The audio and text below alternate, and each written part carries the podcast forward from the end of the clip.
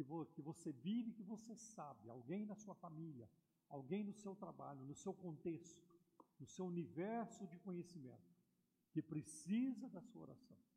Então vamos orar neste momento. Eu também dirijo a palavra a vocês, estão nos assistindo pela internet, nossos irmãos queridos, amigos, né, os que puderem, juntem-se juntem a nós neste momento de intercessão. Ó Senhor, nossa rocha eterna, nossa rocha inabalável, em nome do Teu Filho Jesus, nosso divino Salvador, nós clamamos a Ti neste momento. Estende a Tua mão, Senhor, por misericórdia, sobre todas as situações mencionadas aqui neste momento. Senhor, tem misericórdia deste momento de, de Senhor, de, de, seca que estamos atravessando no Brasil e em outras partes do mundo. Senhor, faz cessar a fúria do fogo. Apaga, Senhor, este fogo, Senhor, destruidor, que vem destruindo a flora e a fauna no nosso país, Senhor. Tem misericórdia, afasta de nós este mal e envia a chuva do céu, a chuva para regar a terra, a chuva que abençoa, a chuva que faz a planta crescer, Senhor, e dá vida, Senhor, à flora e à fauna. Senhor, ajuda-nos, Senhor. Envia chuva para abastecer os nossos reservatórios, os mananciais, Senhor. Em nome de Jesus te pedimos. Também, meu Deus, quero pedir pelos irmãos e irmãs que estão enfermos, Senhor. Alguns estão internados, entubados, mas o Senhor é o Senhor da vida, o Senhor é o Senhor da cura, Tu és Jeová Rafá, Deus que cura. Estende a tua mão de poder, a tua mão de milagre e toque em cada situação, em cada célula dos seus corpos. Restaura, Senhor, restaura, meu Deus, o vigor físico, a saúde, em nome de Jesus. Também quero pedir, Senhor, por uma vacina, Senhor. Muitas vacinas sendo testadas. Senhor, estende a tua mão, dá-nos, Senhor, uma vacina é, é, confiável, 100% eficaz, 100% segura, Senhor. Em nome de Jesus, apressa-te em nos socorrer, Senhor. Em nome de Jesus te pedimos. Aleluia. Glória a ti. Abençoa o nosso Brasil, a nossa nação. Abençoa o presidente da República, os ministros de estados, os governadores, os prefeitos, vereadores, Senhor, os deputados e senadores da República. Ajuda o Brasil, Senhor Ajuda o Brasil na sua caminhada, neste ano de eleições. Não permita, Senhor, que os candidatos, Senhor, que se voltam contra a tua palavra, que têm projetos que afrontam, Senhor, os valores do teu reino, que eles sejam eleitos ou que eles voltem à vida pública, Senhor. Estende a tua mão e opera, meu Deus. Abençoa o teu povo reunido aqui nesta manhã, teu povo que assiste pela internet. O Senhor conhece, Senhor, as dores, a carga, o fardo de cada um, e o Senhor é poderoso para agir. Abra os céus, derrama o teu espírito, faz maravilhas, Senhor, na vida das famílias. Senhor, abre porta de emprego, supre toda necessidade na vida do teu povo. Pai, em nome de Jesus nós te pedimos. Amém. Amém. Glória a Deus. Amém. Amém. Os irmãos podem tomar assento, por gentileza. Glória a Deus. Com a oração nós vamos vencer. Né? Tem um irmão que eu tenho pedido oração por ele constantemente, nosso irmão Júnior, e ele continua internado, entubado, mas nos dois últimos dias, ontem, é, anteontem e ontem, eu já recebi notícias melhores, né? E ele está reagindo é, está melhorando. Né? Então, que continuemos a orar por ele também né? e por, outra, por outras pessoas que precisam também das nossas orações. Eu quero deixar com vocês um versículo para este momento de contribuição, está em Hebreus capítulo 6, versículo 10, e é um, é um versículo muito interessante. Hebreus capítulo 6, versículo 10. Porque Deus não é injusto para se esquecer da obra de vocês e do trabalho de amor que para com seu nome vocês mostraram, enquanto serviram aos santos e ainda servem. Enquanto, é interessante, Deus não vai se esquecer daquilo que nós fazemos, de nada que nós fazemos. Um hino que nós cantamos está na memória de Deus. Um glória a Deus que nós cantamos está na memória de Deus.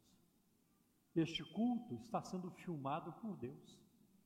Não é só pela nossa mídia aqui, é por Deus também. Né? Então, toda a, a, nossa atitude, os nossos gestos, os nossos de, os detalhes, que nos escapam muitas vezes aos olhos, mas Deus está registrando tudo. Há um livro diante dele, né? o livro das obras, está lá em Apocalipse capítulo 20. Então, tudo que nós fazemos para Deus, ah, Ele não é injusto para se esquecer. Né? E do trabalho de amor que nós fazemos para com Ele e para com os seus. Amém? Então, neste momento, nós vamos contribuir com nossos dízimos e ofertas, sabendo que a igreja ela tem seus compromissos e alguns são pesados, né? por causa da reforma que nós estamos aqui trabalhando, é, empenhados em, em fazê-la e terminar antes que voltemos à normalidade. Terminar o que nós temos que terminar. Né? Então, que Deus recompense vocês pela fidelidade nos dízimos e ofertas e pela, pela participação no ministério da Igreja Cristã da Trindade. Vamos orar. Pai, em nome de Jesus, mais uma vez, quero pedir a tua bênção sobre o teu povo reunido aqui nesta manhã e os que estão também pela internet, Senhor. Que o Senhor abençoe a cada um, Senhor, em nome de Jesus. O Senhor venha prover, venha suprir. Senhor, lembra-te daqueles que têm uma causa na justiça. Dá-lhe, Senhor, vitória. Daqueles, meu Deus, que têm trâmites no, no INSS, que precisam, Senhor. Abra as portas, Senhor. Abra as portas dessa instituição para atender tanta gente que necessita de atendimento. Toca nos corações das pessoas, Senhor, em nome de Jesus. Inclina o coração dessas pessoas para beneficiar aqueles que necessitam. Senhor, quem tem, meu Deus, uma dívida para pagar, para receber, Senhor, um imóvel, um bem para vender ou para comprar, Senhor, interfere e dá vitória. Em nome de Jesus nós te pedimos. Amém. Glória a Deus. Vocês que estão na internet, que querem contribuir, entra no site da igreja, lá tem todas as informações e para que você possa contribuir. A igreja tem suas contas no Banco Bradesco, no Banco Itaú e também na Caixa Econômica Federal, tá bem? E aqui quem nós não distribuímos envelopes para evitar o contato, mas quem precisar de envelope de contribuição pode pegar lá no fundo, ali tem os envelopes à disposição. Quem preferir usar o cartão do banco, é só dirigir-se lá também, lá atrás, e vocês poderão passar o cartão na maquininha da igreja, tá bem? Deus abençoe.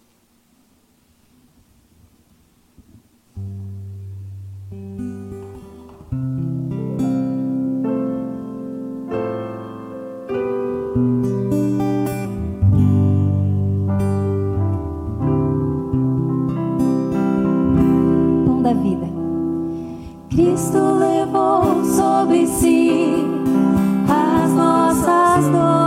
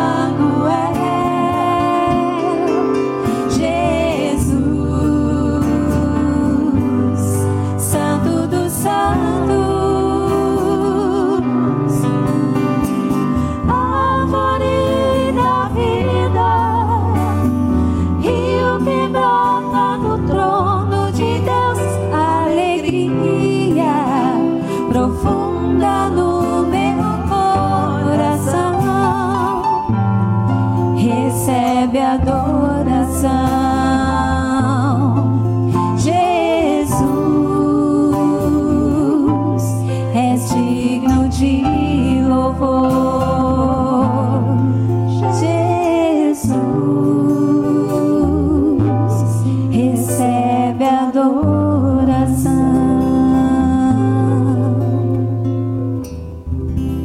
Glória ao nosso Deus. A Ele toda a honra, toda a glória. Glorificamos a Ele todo momento, todo momento. Amém? Tu és a minha luz, a minha salvação. Ele é a nossa luz, Ele é a nossa salvação. Canta, louva o nosso Deus.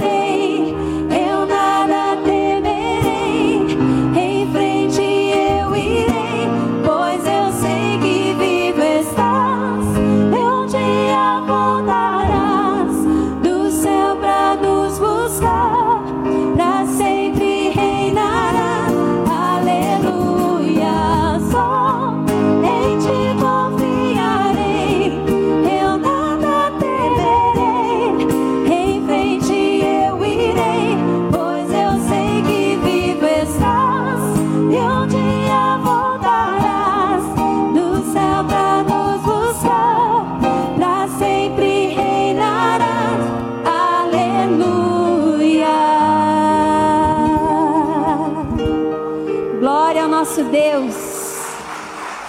Oh Deus, Ele é bem mais que tudo. Esse Deus é bem mais que tudo. Amém, amém. Glória a Deus.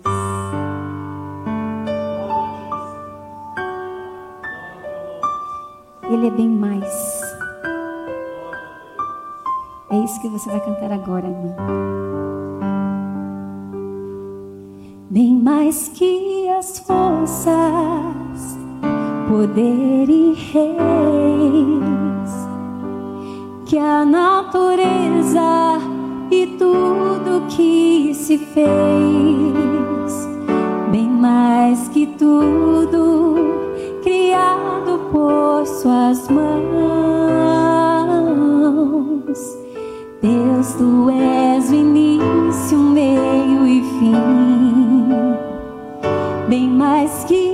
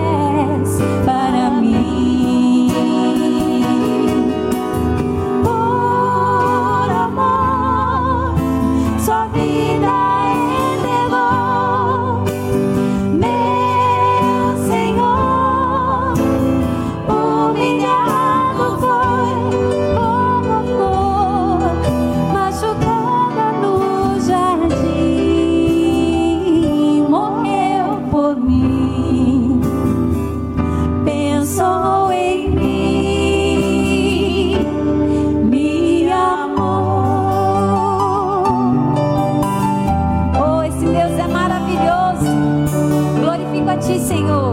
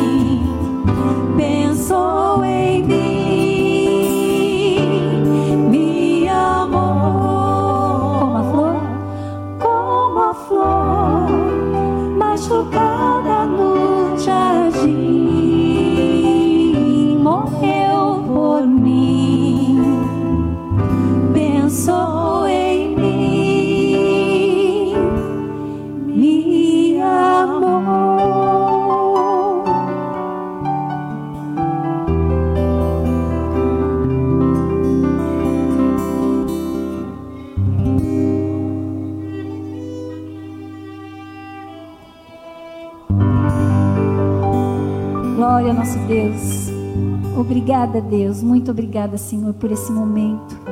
Oh, Senhor, nos toca nessa noite, fala conosco. Muda nosso interior. Faz a transformação necessária, Pai. Obrigada, Senhor, por esse motivo. Em nome do Senhor Jesus. Obrigada por esse momento, Pai. Em nome do Senhor Jesus.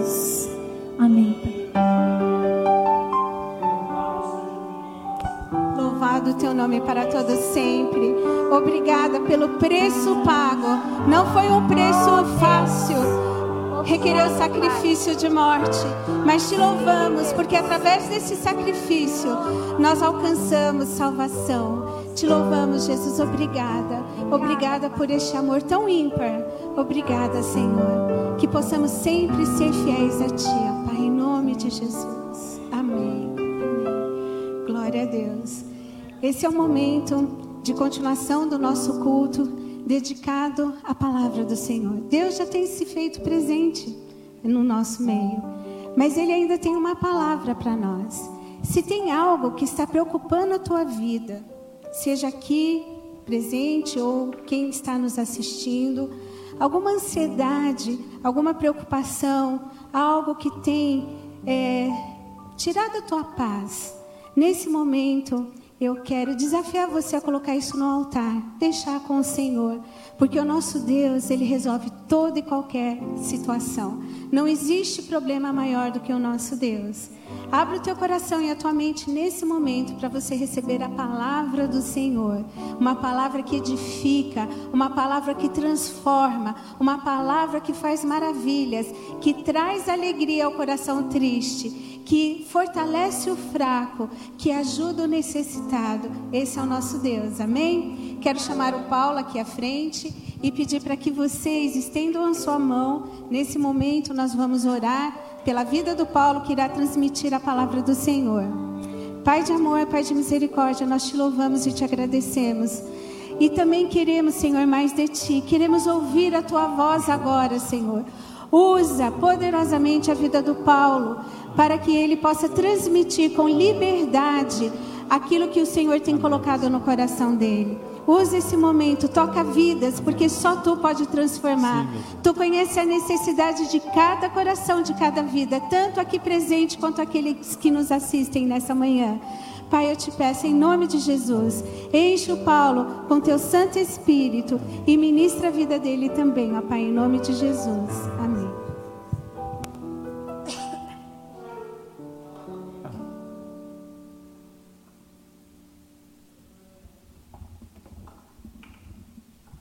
A paz do Senhor de novo. É, meus irmãos podem tomar assento, por gentileza.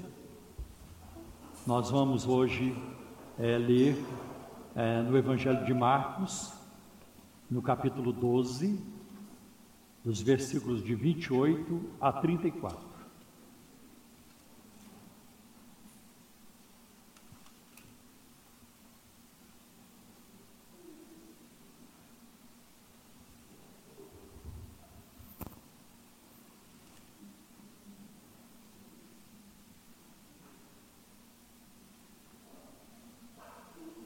Marcos capítulo 12, versículos 28 a 34.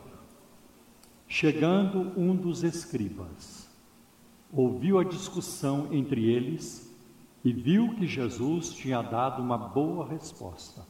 Perguntou-lhe: Qual é o principal de todos os mandamentos?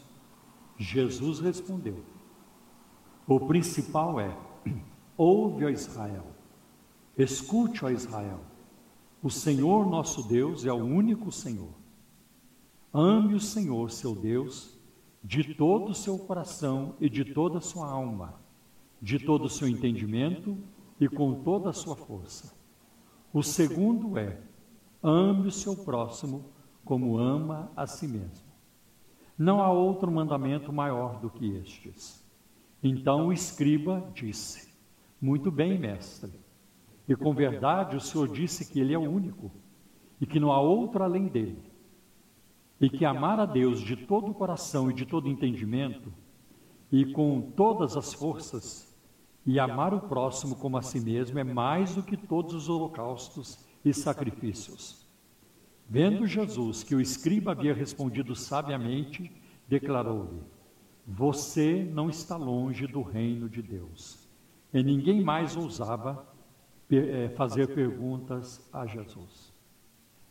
Meus irmãos, de acordo com o texto paralelo, Mateus capítulo 22, versículo 34, lá diz que Jesus havia silenciado os saduceus, que não criam na ressurreição, e isso agradou os fariseus que, como Jesus, acreditavam na ressurreição.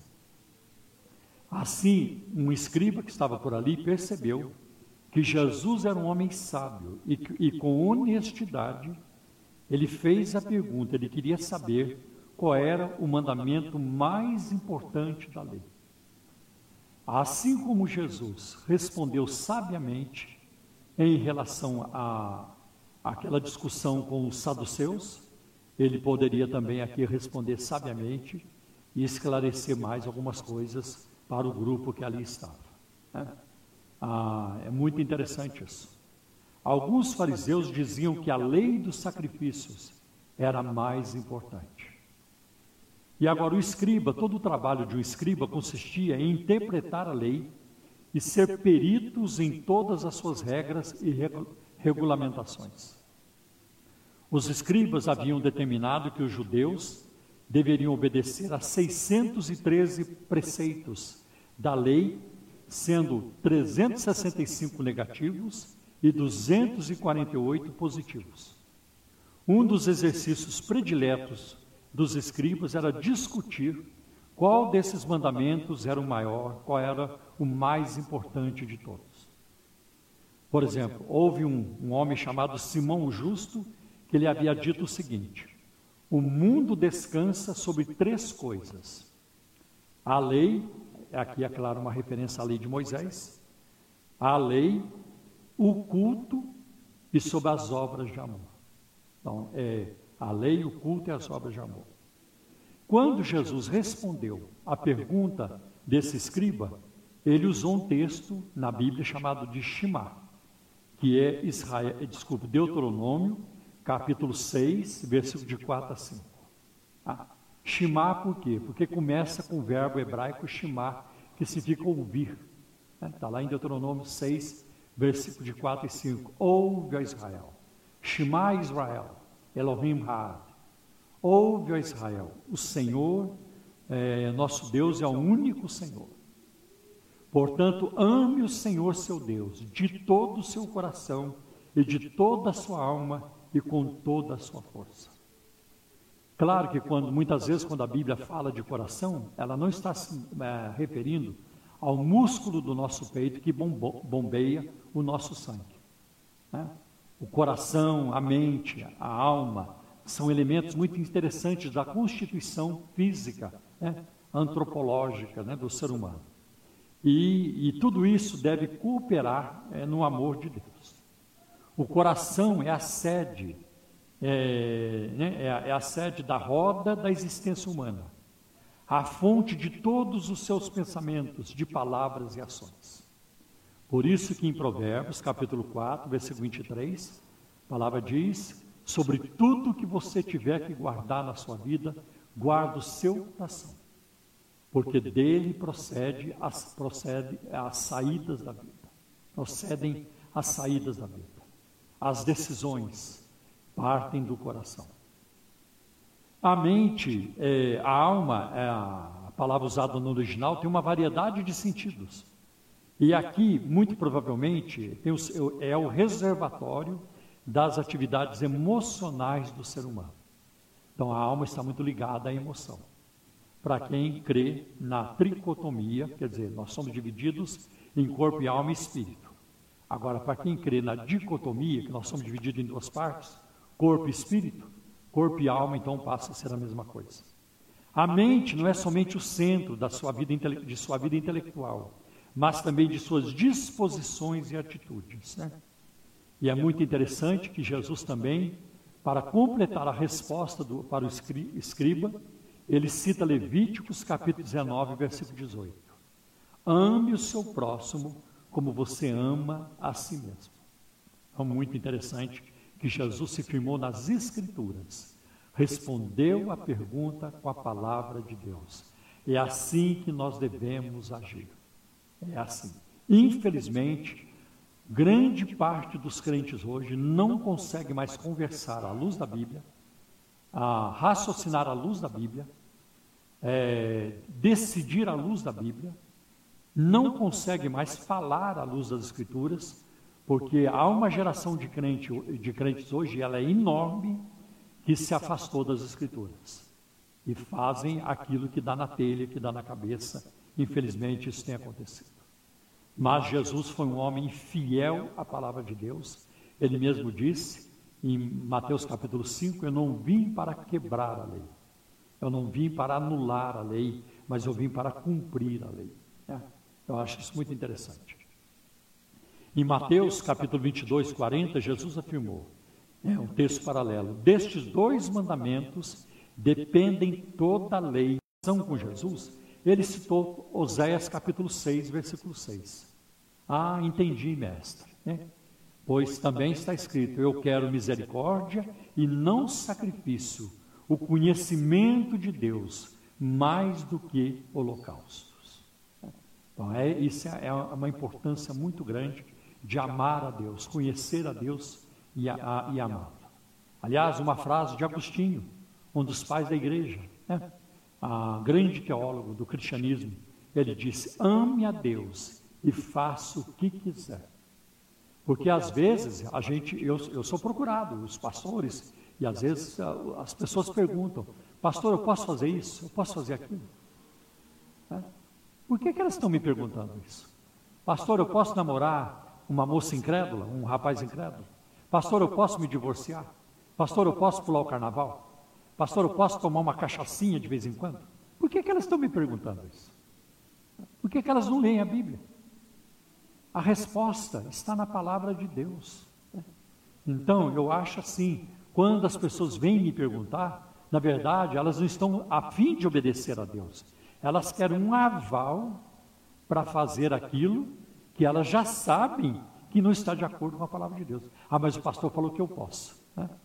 Não é o que o pastor diz que você pode, é o que a palavra de Deus estabelece para a nossa vida. E eu quero dizer para vocês que a Bíblia não é um manual de proibições. A Bíblia não, não é um manual de proibições. Não pode fazer isso, pode fazer aquilo, para com isso, para com aquilo. Não, senão seria uma escravidão. Né? Seria uma escravidão. Nós não somos escravos é, da palavra, não somos, não somos escravos de Deus, não estamos aqui gemendo debaixo da Bíblia, que coisa mais triste, por que, que eu fui me tornar crente? Aonde se viu, onde que eu estava com a cabeça? Agora eu tenho que ficar obedecendo esse livro, né? Ah, tão arcaico, tão obsoleto. Agora eu não posso fazer isso, posso fazer aquilo. Não existe isso na vida cristã.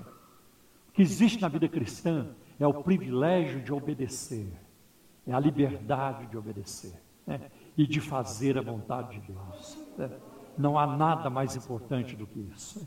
Então nós não estamos aqui amarrados, nós não estamos aqui com algemas nas nossas mentes e corações, nos nossos pulsos. Nós somos o povo mais livre que existe na terra.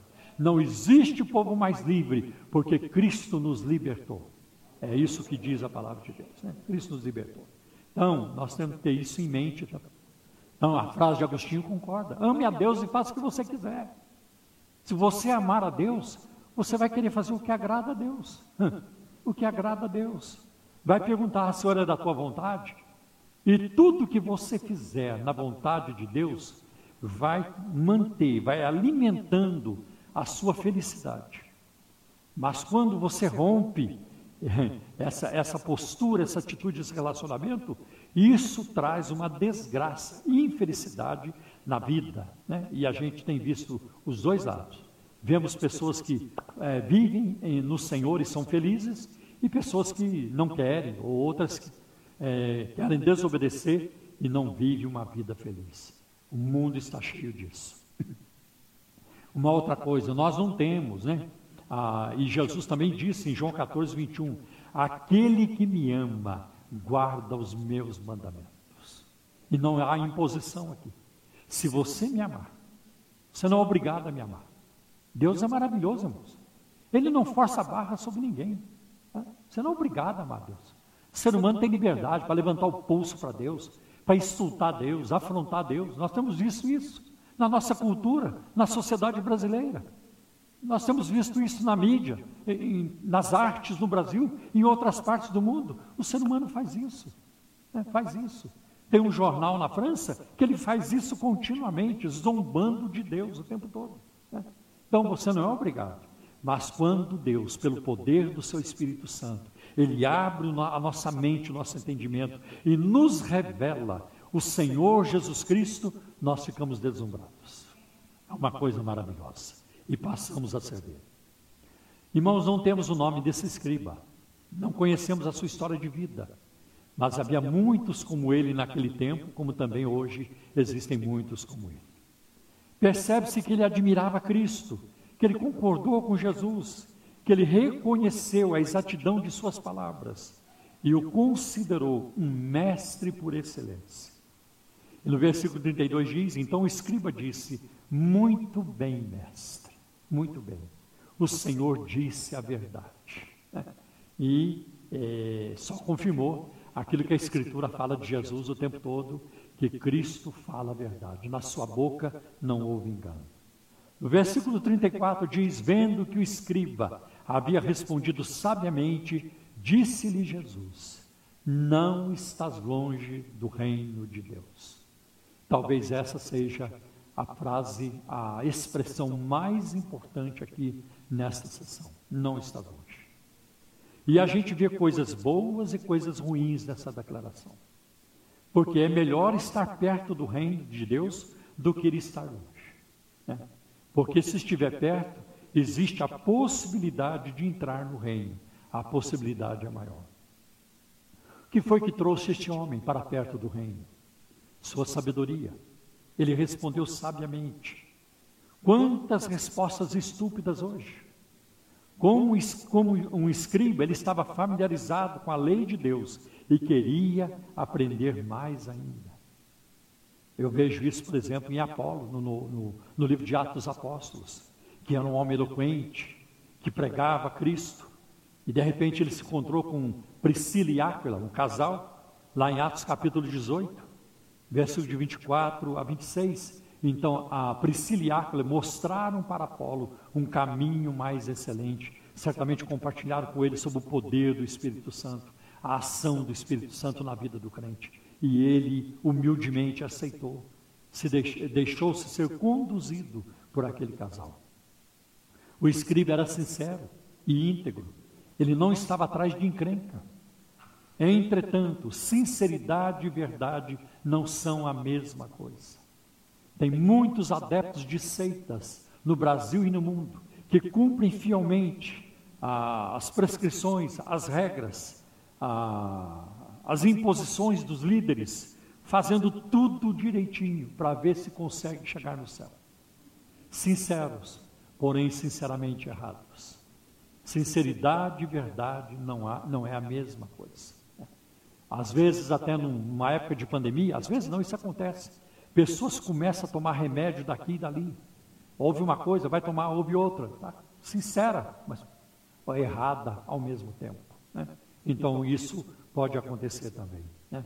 É, isso acontece muito. Ele era sincero. Por exemplo, em Atos capítulo 8, versículo 3, a, a, a palavra diz que Saulo de Tarso queria destruir a igreja. Sinceridade. Ele estava sendo fiel à sua teologia judaica, à sua, à sua religião judaica, e por isso ele achou que estava fazendo o que era certo. Em Atos 26, versículo 9, ele confirma isso.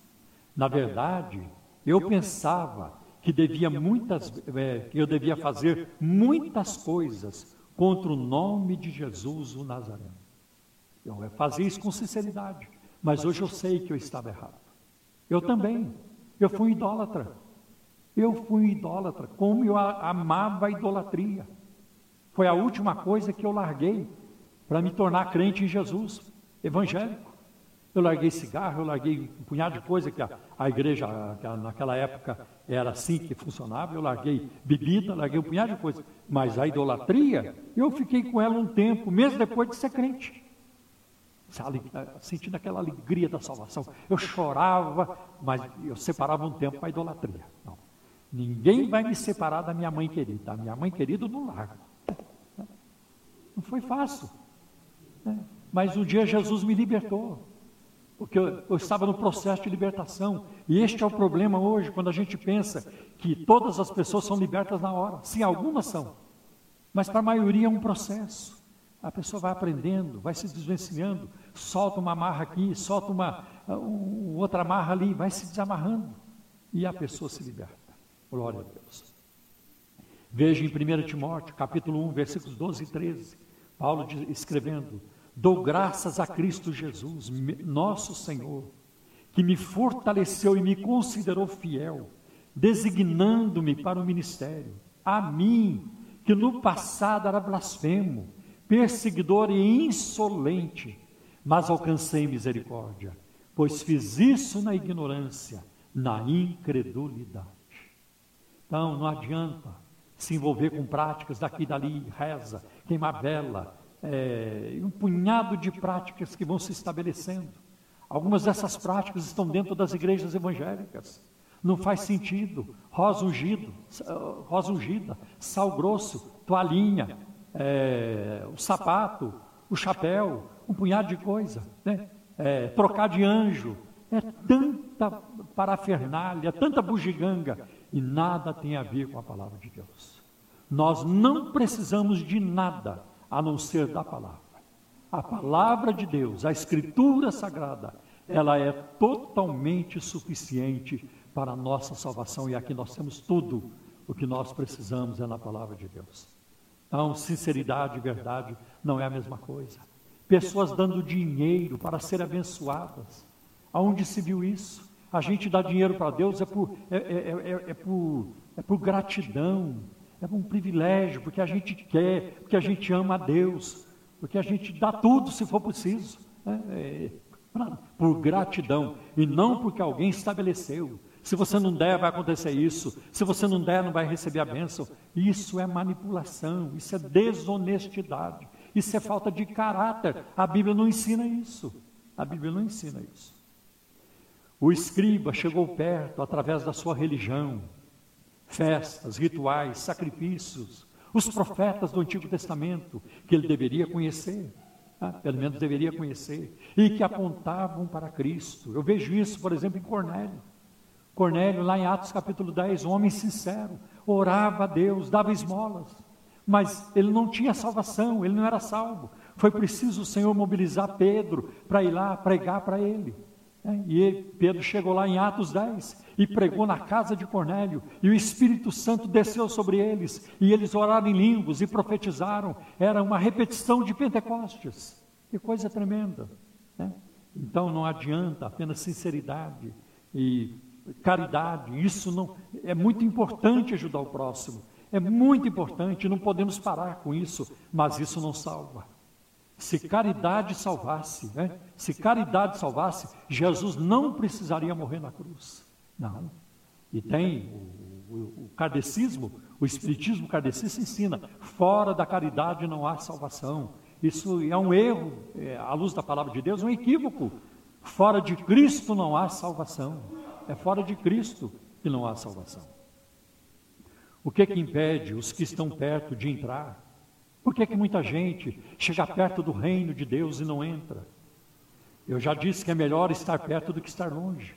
Porém, no dia do juízo, estar apenas perto não vai resolver. Perto ou longe, a pessoa estará perdida. Tanto faz uma pessoa morrer na praia, afogada, como morrer lá no meio do mar. É a mesma coisa, morreu do mesmo jeito. Então, se você chegou perto, não se considere que já chegou, ainda precisa mais um passo. Olha o que diz Atos capítulo 24, versículo 25, quando, ah, quando o apóstolo Paulo está diante do governador Félix, e está escrito assim: quando Paulo começou a falar sobre a justiça, o domínio próprio e o juízo vindouro, Félix ficou amedrontado, Félix, Félix ficou apavorado e disse: Por agora vai, eh, você pode retirar-se e quando eu tiver oportunidade, mandarei chamá-lo. Félix esteve tão perto da salvação, ouvindo um dos maiores pregadores de toda a história, um homem que foi até o terceiro céu, um homem chamado por Deus, com uma bagagem tão profunda. E Paulo estava lá pregando para Félix. E um dia, quando Félix comparecer diante de Deus, e ele comparecerá, Deus poderá dizer para ele: eu, eu mandei o meu melhor pregador. Eu mandei um homem que tinha uma bagagem tremenda. Eu mandei um homem que estava disposto a falar, a, a, te conduzir, a te discipular, a te ajudar. E você não quis saber. É, tudo isso. Nós vemos, por exemplo, em Atos capítulo 26, versículo 28. 28 Paulo diante de, do rei Agripa. Então Agripa se dirigiu a Paulo e disse: Paulo, por pouco você me convence a me tornar cristão. Você quase me convence. E para a desgraça eterna de Agripa, não aconteceu. Ele estava tão perto do reino e ao mesmo tempo ele permaneceu longe e muito longe do reino. Chegaram perto, mas não entraram no reino. O que, que impediu esse escriba? Ah, primeiro, ele admirou Jesus, mas só admiração não basta. Tem muita gente que admira Cristo. Já vi essa turma. Nossa, Jesus, sim, Jesus o mestre perfeito. Jesus ponta firme. Jesus lutou pela, contra as injustiças sociais. É, a agenda de Jesus era essa: é se levantar contra os poderosos. Ele desafiou o Império Romano, ele desafiou as oligarquias daquela época, a aristocracia daquela época. Só vem Jesus nisso. Não, Jesus é um exemplo Jesus é exemplo, um bom exemplo para nós de, de caráter. Jesus é exemplo disso e daquilo, de paz, de amor e tudo isso. Tem gente que fala isso o tempo todo. Jesus é o grande mestre. Ninguém conhecia mais do que ele, ninguém sabia mais do que ele. Tudo isso é admiração. Ah, tudo isso é admiração.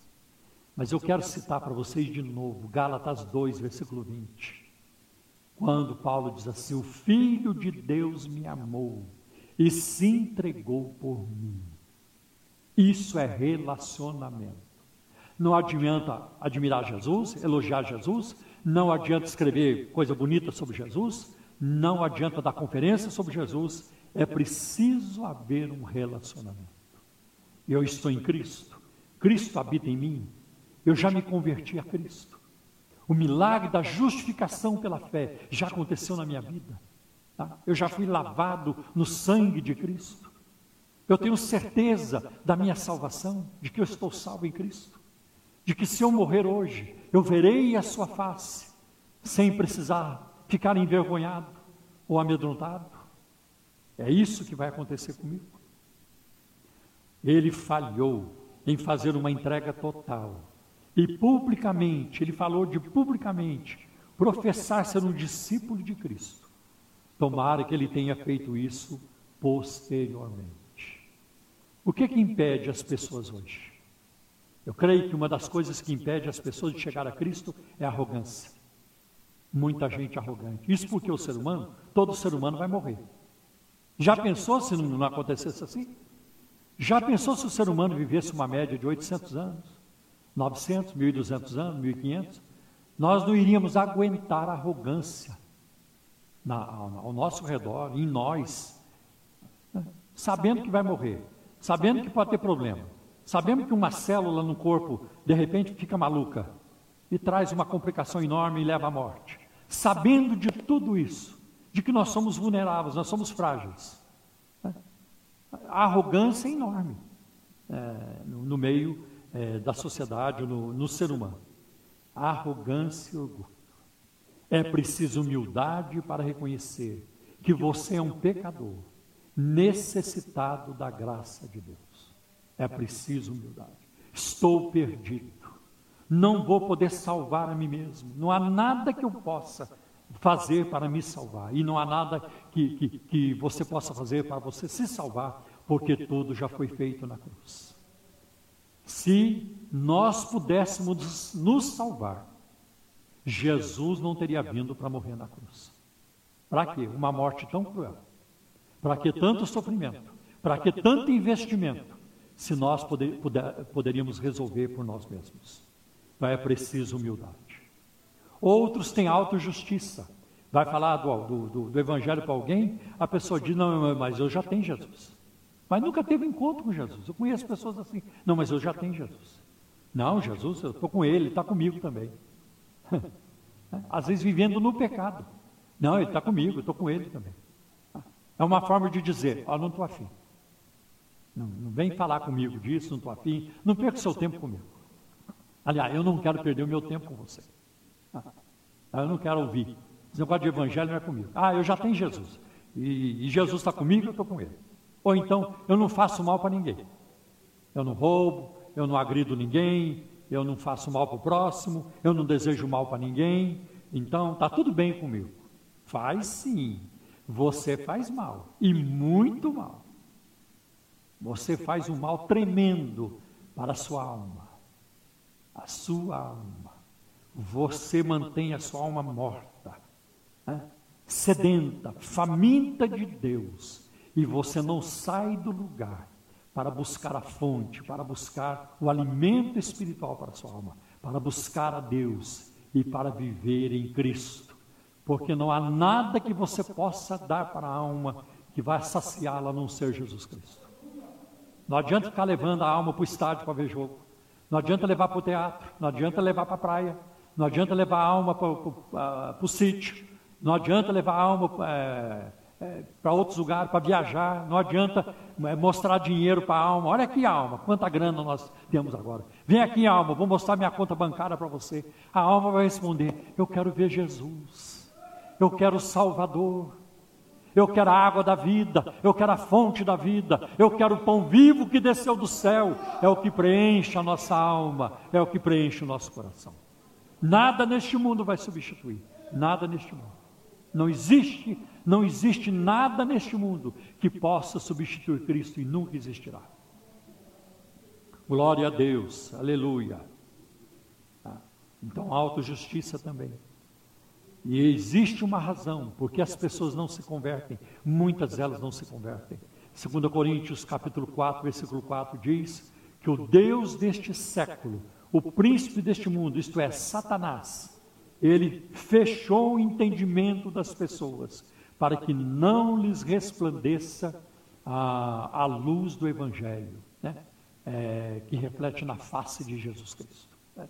Então, quando uma pessoa diz Jesus está comigo, eu estou com ele, aqui é Satanás fechando seus olhos.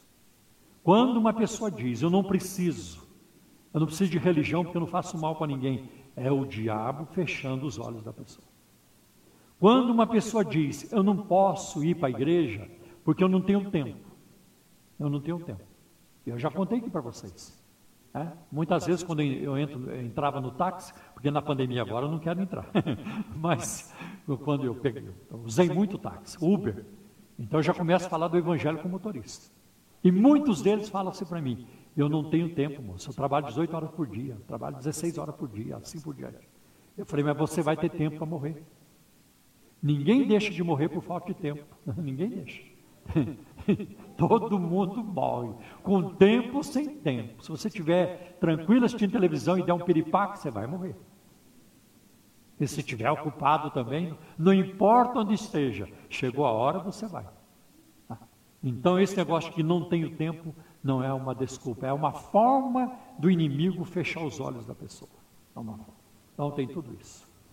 E no versículo 34, Jesus, como que dá um empurrão neste homem parece que dá uma ajuda para ele. Né? Um, empurrão, um empurrãozão nele, acolhendo aquele homem, querendo que ele entre. E Jesus diz: Você não está longe, você não está longe do reino de Deus. Né? Que coisa tremenda, que coisa tremenda.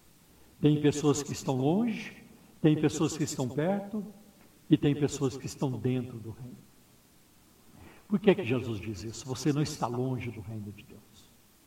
Eu cheguei a uma conclusão, não li esse comentário nenhum, mas eu, eu vou me, aqui me deixar levar por aquilo que vem à minha mente, quando Jesus disse para ele: Você não está longe do reino de Deus. É porque ele estava diante do rei, do verdadeiro rei. Do verdadeiro rei. Ele não estava apenas teologicamente, doutrinariamente, religiosamente ah, longe do reino, ele estava perto, mas ele estava principalmente diante do verdadeiro rei, porque Jesus é o Rei dos Reis e o Senhor dos Senhores. Faltou muito pouco, faltou muito pouco. Faltou ele exclamar como Tomé exclamou em Atos capítulo 20, versículo 28, meu Senhor e meu Rei. Eu creio. Como aquele, aquele cego que fora curado em João capítulo 9, quando Jesus encontrou no templo, já curado, são, e Jesus lhe pergunta lá em João capítulo 9: Você crê no Filho de Deus? E ele pergunta: Quem é ele, Senhor, para que eu creia? É aquele que fala com você. Eu creio e o adorou. E é o que eu quero fazer. E eu quero dar o meu testemunho de novo diante de vocês. Eu creio em Jesus. Eu creio em Jesus. Eu amo a Cristo. Eu sou dele e Cristo é meu. Eu fui perdoado por ele. Eu fui lavado no seu sangue. Ele habita em mim. A Trindade habita em mim. Glória a Deus. Eu e você somos o templo do Espírito Santo. E não há nada que possa é, reverter essa situação. Nenhuma doença, nenhuma situação pode reverter. Nós vivemos como templo do Espírito Santo. E como templos do Espírito Santo, nós morreremos e ressuscitaremos para a vida eterna. Glória a Deus. Amém, meus irmãos. Vamos curvar nossas cabeças, por gentileza.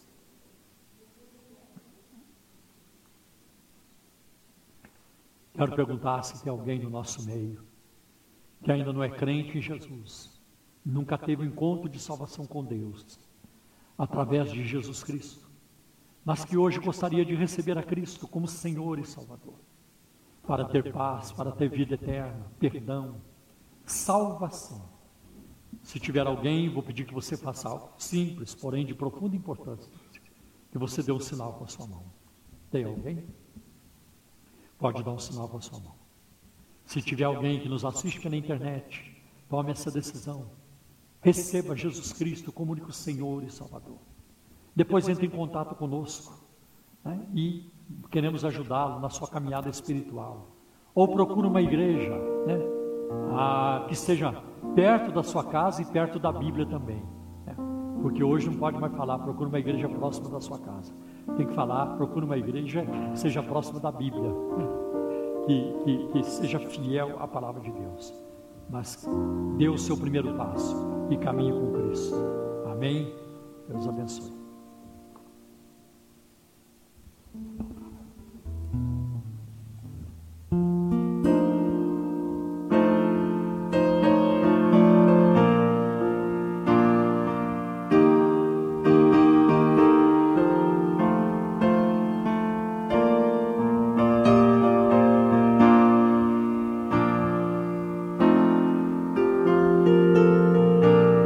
Vamos ficar de pé? Povo, tu, Jesus, seja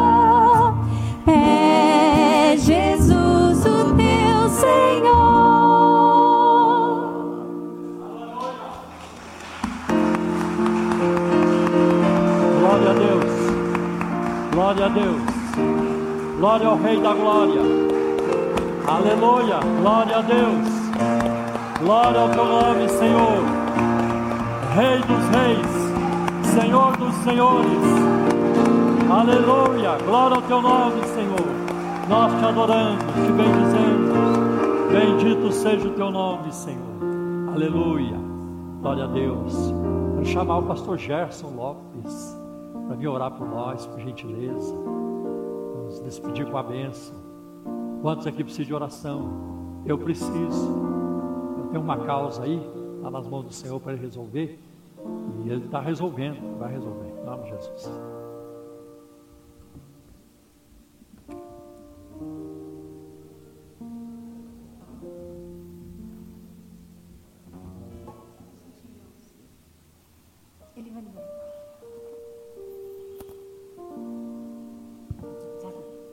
Paz do Senhor, queridos.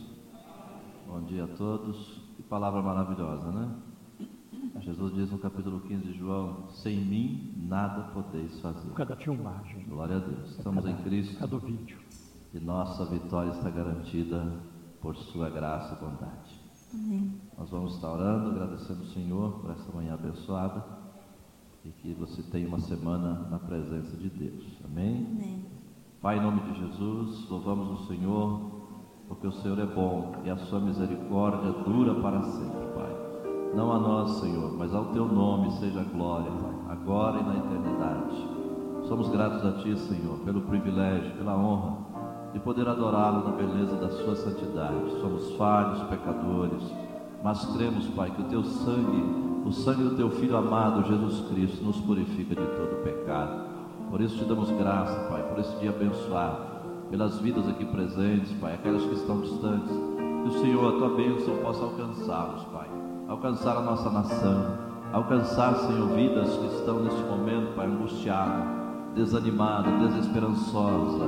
Que o teu Espírito Santo leve essa palavra viva e eficaz e possa alcançar essas vidas, Pai, dando-lhes, ó Pai amado, a vida eterna em Cristo Jesus, dando-lhes sentido na vida, Pai, um horizonte, Pai, uma perspectiva diferente, nova para a sua vida, Pai.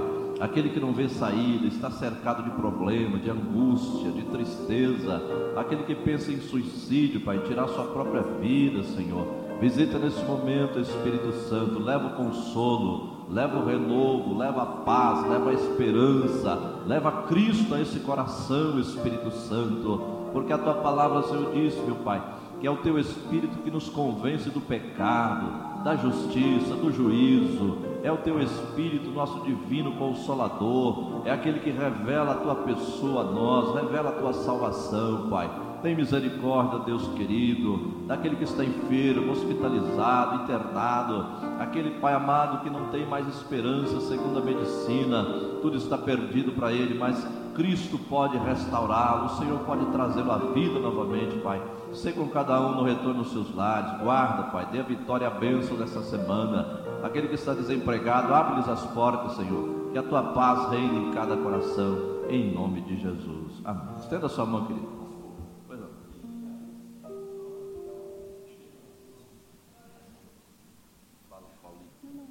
Paz do Senhor a todos, irmãos. É, só lembrar, se tiver algum pai ou mãe que queira retirar os brindes das crianças, né, da live das crianças, a nossa irmã Andréa Bettini está lá na sala 5. E depois lembrando os irmãos voltarem as cadeiras, por favor, aos seus lugares. E quem puder nos ajudar na limpeza das cadeiras também, ficaremos imensamente agradecidos. Deus abençoe. Na sua mão, que a graça do Senhor Jesus Cristo, grande amor de Deus, a doce consolação do seu Espírito Santo permaneça conosco, não só hoje, mas para sempre. Todos digam amém. amém. Deus te abençoe. Vai em paz. Glória a Deus.